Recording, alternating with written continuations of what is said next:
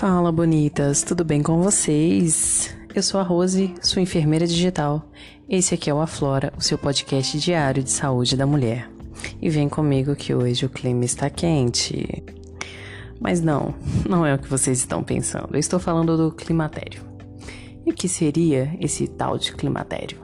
É um período de transição em que a mulher passa da fase reprodutiva para a fase do pós-menopausa. Dessa forma, a menopausa é a última menstruação que ocorre de fato durante o climatério.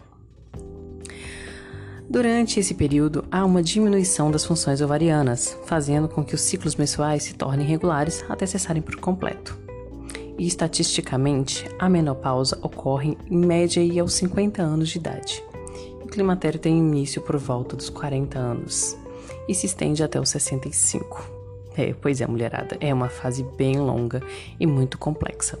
Algumas mulheres nessa fase podem sentir ondas de calor, acompanhadas de transpiração excessiva, tontura, palpitações, entre outros sintomas, como depressão, secura na região íntima, dificuldade para poder ter relações, já que incomoda, dói, mas tem algumas coisinhas que a gente pode fazer para melhorar esses sintomas, amenizar esses sintomas e ter uma qualidade de vida melhor. Evitar fumo, álcool e outras drogas. Fazer refeições mais leves e com mais frequência. Tomar sol, de preferência o sol da manhã. Beber bastante água, essa é principal e é para todas as fases da nossa vida. Fazer exercícios físicos regularmente exercícios leves, tá? Pode ser caminhadas, natação. Para um país como o nosso, clima tropical, no verão, natação é uma excelente ideia. Dança também ajuda muito, fortalecimento dos músculos, além de ser uma excelente atividade recreativa, te faz fazer estar em, social, em meio social. Lembrando, gente, não por agora, porque ainda estamos em período de pandemia.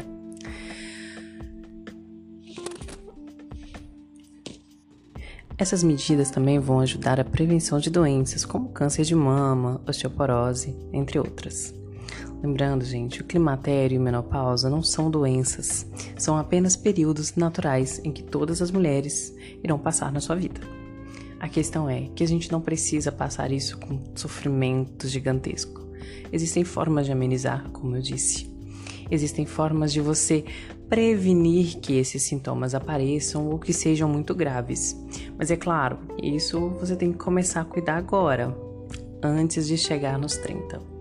Por isso eu criei o Aflora, para poder ajudar você a melhorar a sua qualidade de vida e ter uma velhice, velhice não, ter uma melhor idade realmente melhor.